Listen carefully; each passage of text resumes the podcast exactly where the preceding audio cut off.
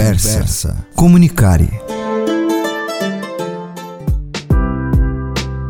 Olá, pessoal, bem-vindas e bem-vindos a todos vocês. A Comunicare é uma revista de divulgação científica multimídia e multiplataforma. Essa é uma iniciativa da Faculdade Casper Libero para debater as ideias mais relevantes ao universo da comunicação a partir do diálogo com pesquisadoras e pesquisadores da área. Eu sou a professora Michele Prazeres, editora da revista. Nessa edição, as conversas Comunicare foram realizadas por alunos e alunas de iniciação científica. Fique agora com mais um episódio. Me chamo Isabela Domingues, eu sou professora aqui da Universidade Federal de Pernambuco, tanto no programa de pós-graduação em comunicação, o PPG-Com, o FPE, quanto no núcleo de design e comunicação, com os cursos de design e comunicação no campus do Agreste, da Universidade Federal de Pernambuco. Como você vê o uso da representatividade pelas marcas em geral? Você acha que é algo só para conquistar mais lucro ou que tem algo a mais? Essa é uma discussão bastante atual e também bastante complexa, porque é claro que há uma transformação social que vem exigindo das empresas novas posturas, novas condutas, novas práticas. Então, essa é uma realidade que tem se imposto, né, diante desse entendimento que a gente passa a ter com a entrada da internet nas nossas vidas, né, nos últimos 25 anos que fez com que a gente acessasse uma série de informações, de conteúdos, né, especialmente com a entrada das redes sociais digitais no nosso cotidiano, que faz sim com que a gente, né, na condição de consumidor e também na condição de cidadão, dentro dessa imbricação né, que o Canclini já traz como inevitável no contemporâneo, né, que esse exercício da cidadania se dá muito através da esfera do consumo, é inevitável que nós, enquanto sociedade, não exijamos novas posturas das empresas. Entretanto, a gente sabe que do lado das empresas há uma série de manejos dessa nova realidade. Então, que a gente tem um consumidor, sim, mais engajado, mais consciente, né, se comunicando em rede, com esse, esse perfil de ser um consumidor ativista ou um consumidor de ativismo, né, esse é um fato. Mas elas manejam aí com muitas gradações. Uhum. Algumas, sim, vêm transformando suas práticas, até porque, inclusive, do ponto de vista de ações na Bolsa, né, uma série de investimentos são feitos a partir de relatórios sobre práticas de sustentabilidade, de responsabilidade social, de responsabilidade socioambiental. Mas outras tantas, claro, sabemos, trazem muito para a esfera propriamente da comunicação, né? Colocando-se ali como uma marca que está aliada a determinadas causas, mas muitas vezes essa realidade não se reflete nas suas práticas né, mais ordinárias, no sentido do dia a dia, então, por exemplo, quando a gente pede para ver a folha de pagamento, quando a gente pensa nessa equidade de gênero no board da direção, né, quando a gente vê a utilização de determinados materiais e insumos que não estão alinhados com práticas de uma economia mais circular. Então, há sim né, uma série de matizes que precisam ser considerados diante desse fato que ele sim é indiscutível, um consumidor mais atento, engajado né, e cobrando novas posturas e condutas. Sabendo que você é uma estudiosa da área da publicidade, essa questão de representatividade atrai mais o público consumidor ou é só um dos fatores que atrai assim? Eu acho que um ponto bem importante na tua pergunta né, é a gente não pensar esse público consumidor como um monolito. Uhum. Esse é um dos pontos que eu acho que é mais importante da gente prestar atenção, porque a gente vem de um marketing e de uma publicidade do século XX que tratavam né, os grupos sociais de uma maneira muito mais homogênea. Então, quando a gente vai buscar o plano de marketing clássico lá do Kotler, tem um lugar lá para a gente botar o público-alvo né? mas não existe mais o público-alvo. Né? Toda empresa, toda marca tem uma série de públicos-alvos. Uhum. Por quê? Porque cada vez mais a gente tem visto também nessa ideia da formação de comunidades, de tribos, que é própria da cultura da convergência, né, dessa comunicação em rede, dessa sociedade em rede, as pessoas se aglutinando por perfis de estilos de vida, gostos, né, comportamentos, crenças e valores. Então, eu diria que, na verdade, a gente primeiro precisa entender né, esses múltiplos perfis de públicos que se relacionam com uma determinada marca, para a partir daí a gente endereçar essa nossa estratégia, né, e, consequentemente, a nossa comunicação, porque sabemos que há, especialmente no momento atual, né, de uma polarização tão político-ideológica no Brasil, mas não só no Brasil, né, em vários países do mundo, pontos de vista muito diversos sobre questões que estão postas aí para né, a sociedade como um todo. Então, uhum. eu diria que a gente precisa pensar essa questão de representatividade, considerando nossos públicos-alvo, porque mesmo diante de um suposto público-alvo, a gente certamente ali tem micro-targets, né, tem recortes que precisam ser considerados nessa estratégia. E já que você falou dessa questão da diversidade, etc., você acredita que essas marcas elas possuem diversidade na sua estrutura, tipo, dos funcionários que trabalham nelas, porque isso é importante, né? É, tem um discurso para o público, mas em questão das estruturas, é, é uma coisa dita da boca para fora, ou tem uma prática de diversidade na empresa mesmo? Esse ponto é extremamente importante, inclusive no livro Consumo de Ativismo, eu e a professora Ana Paula de Miranda discutimos muito esse tripé da gestão de marca, que precisa estar tá, tá calçado na imagem, no discurso e na ação coerentes. Que, como você diz, muitas vezes na ponta da comunicação está se dizendo de um jeito, né, aliado a determinadas questões, né, a favor de determinadas causas e mudanças sociais, mas na prática isso não se reflete. Então é muito importante, né, que as empresas elas é, tragam esse olhar realmente da mudança não somente na imagem, no seu discurso, mas também nas práticas. E o que se discute fortemente hoje, do ponto de vista de inovação, né, que é algo que é, é necessário transversalmente para a empresa de todos os setores hoje, está né, dentro dessa, dessas novas dinâmicas de uma quarta revolução industrial, está transformando os seus negócios e as suas entregas de valor com tecnologias digitais. Né, cada vez mais se discute no âmbito da inovação que a diversidade é fundamental para que a inovação aconteça, porque senão a gente só tem os mesmos olhares, as mesmas perspectivas, né, e uma certa repetição daquilo que já é conhecido e já é recorrente né, na vida daquelas pessoas e no seu próprio exercício profissional.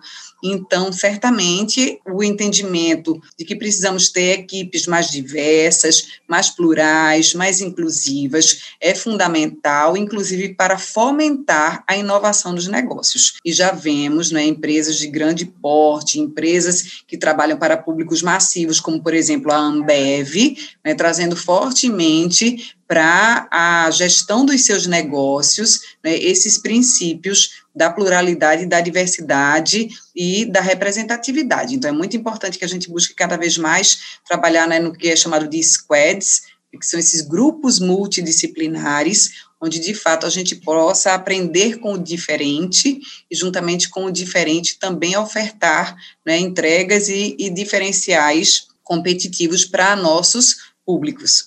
De onde vem essas ideias para as campanhas de representatividade? Como você disse, tem esses squads. E aí eu queria saber, essas marcas, elas procuram ouvir que elas querem representar? Esse é um ponto bem importante.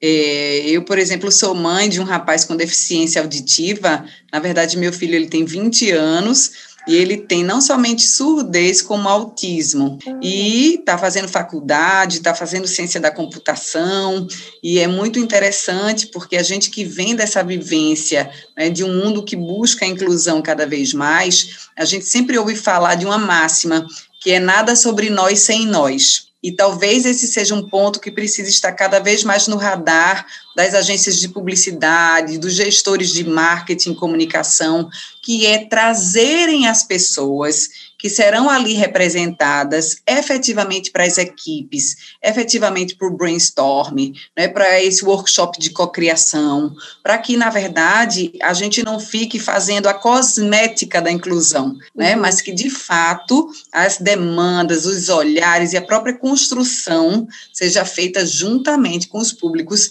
que serão ali representados e para os quais aquela comunicação também é endereçada, além desse endereçamento para a sociedade como um todo de qual maneira esse posicionamento das empresas, muitas vezes a gente vê empresas, como você disse, que não tem nada a ver com aquilo. Por exemplo, tem a questão do mês LGBT, que é um baita de um pink money, que as pessoas colocam a bandeirinha em tudo e não, não fazem nada, sabe? Tipo, coisas nada a ver. Você compra um protetor labial com a bandeira LGBT. De quais maneiras pode ser implementado essa campanha de representatividade sem que pareça pedante, uma coisa assim, só para ser aquilo, sabe? Eu acho que é muito importante, especialmente para nós que atuamos no âmbito da comunicação, temos em mente que a comunicação ela é a ponta do contato efetivamente com os públicos estratégicos, mas que ela precisa ser precedida por uma série de transformações que envolvem não somente o marketing como um todo,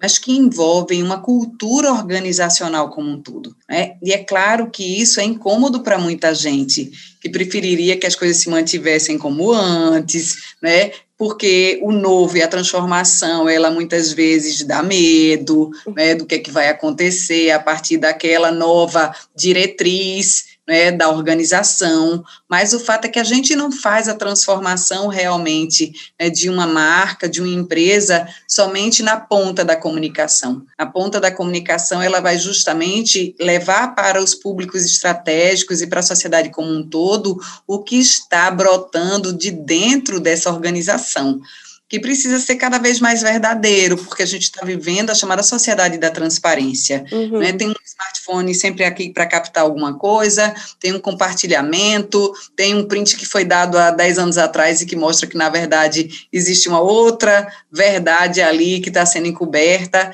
Então, eu sempre gosto de ressaltar que nós que atuamos na ponta da comunicação precisamos comunicar, na verdade, aquela né, transformação mais profunda e para isso é necessário né, que toda a organização tenha um entendimento desse seu propósito realmente de marca, né, da sua visão, dos seus valores, da sua missão, para que isso transborde realmente do core do negócio, do coração do negócio, para todo mundo que se relaciona com aquela empresa, com aquela marca. Então, aí falando desses prints antigos e tudo mais, entra numa coisa que tem sido bem comum também hoje em dia, que é, são práticas de cause washing e brand washing. Você acredita que essas são práticas legítimas? Até onde elas podem ajudar e até onde elas só são uma passação de pano, encobrir os problemas que ainda existem? Essa questão é bem importante, não é? Porque ela está dentro de uma perspectiva de oportunismo das marcas, uhum. não é? Porque na verdade essas transformações sociais, essas novas exigências dos consumidores em rede traz uma baita janela de oportunidade. Né? Eu já ouvi até falando assim, não é nem uma janela, é um portão de oportunidades, né? Tão grande que é, tão largo que é. E aí muita gente, é claro, quer entrar nesse portão aí de oportunidades, mas é muito importante que a gente tenha esse cuidado para não transformar o que seria uma oportunidade numa mera ação oportunista, uhum. porque muitas isso vem em retaliação, isso vem em exposição negativa, numa reputação negativa que vai sendo construída e associada àquela determinada empresa ou marca, né, porque, como a gente falou, essa informação circula muito rápido e certamente assim há uma exigência cada vez maior da coerência entre o que as marcas fazem e o que as marcas dizem. Quanto a isso, você acredita que um brainwashing bem entre aspas, que seria uma coisa boa poderiam ser as ações afirmativas das marcas, por exemplo, o Carrefour, depois da morte daquele homem negro, que faz um tempo, mas né, não tem como esquecer, ele fez um fundo para combate de racismo. Você acredita que essas ações elas sejam uma maneira de mudança social ou elas são realmente só para conter a crise? Veja, nesse caso do Carrefour, eu inclusive desenvolvi uma pesquisa com alguns alunos meus na disciplina de marketing 3.0 aqui na UFPE, que a gente teve no início desse ano, discutindo esse caso, né? E é interessante que, assim, pelo que a gente observou, é me parece, eu não posso afirmar, porque de fato, se não mergulhei aprofundadamente, uhum. não escutei a organização, né, na verdade, a gente fez um trabalho muito observando o que estava postado né, na mídia, nas redes e tal, mas me parece que essa ação surge como uma resposta à sociedade e um certo paliativo uhum. né, em relação àquela mácula causada, claro, logicamente, de maneira muito legítima, diante daquele incidente. Então, assim, acredito que algumas marcas buscam, sim, uma, um certo minorar né, o dano causado à sua marca diante de um incidente que ganhou visibilidade, que ganhou repercussão, que causou indignação, mas continuo acreditando que há empresas que entendem que isso precisa ser feito de uma maneira mais consistente, né? E não somente com ações pontuais, que me parece que talvez seja esse caso, mas como disse, né, não tenho de fato dados suficientes para fazer essa análise em relação a Carrefour. Muito obrigada. E a última pergunta é um pouco diferente, assim, mas é a questão do cenário audiovisual. Ele se torna cada dia mais presente e segundo seus conhecimentos, você acredita que ele é mais inclusivo? Ele abre mais possibilidades para representatividade? É muito interessante, porque já vem se discutindo há cinco anos ou mais essa questão da linguagem video first, né? Como o vídeo ele tem essa capacidade de nos atrair, de gerar nossa curiosidade. Então, muitas vezes até uma recomendação de, ao invés de fazer um post no Instagram, faça um vídeo esse vídeo ele tem essa capacidade, né, de envolver mais as pessoas, de levar essa mensagem de uma maneira mais cativante e, de certa maneira, ele democratiza esse acesso também, porque ele não exige esse letramento de algumas pessoas que podem ainda, porventura, ter dificuldade com a leitura, apesar da gente saber que a gente avançou bastante na última década, nos últimos 15 anos, em relação a essas questões educacionais no Brasil. Então, eu acho que sim, que a linguagem audiovisual ela é muito potente no sentido de fazer com que as pessoas compartilhem esse conteúdo e façam essas mensagens né, engajadas chegarem a mais pessoas, especialmente através do WhatsApp que de fato é uma mídia social assim que precisa ser bastante observada com atenção, dada a capacidade de engajamento que ela tem hoje no Brasil, juntamente com o Instagram.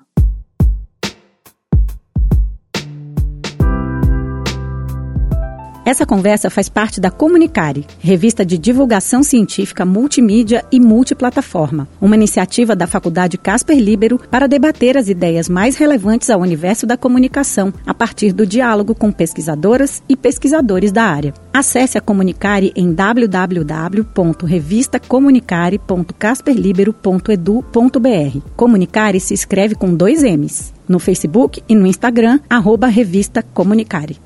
A Comunicare é uma revista produzida pelo CIP, o Centro Interdisciplinar de Pesquisa da Faculdade Casper Libero. Apoio operacional, Rádio Gazeta Online. Edição de som, Agnoel Popó. Locução de créditos, Caio Melo. Supervisão operacional, Roberto Vilela. Supervisão pedagógica, Renato Tavares. Conversa Comunicare. Comunicare. Comunicare.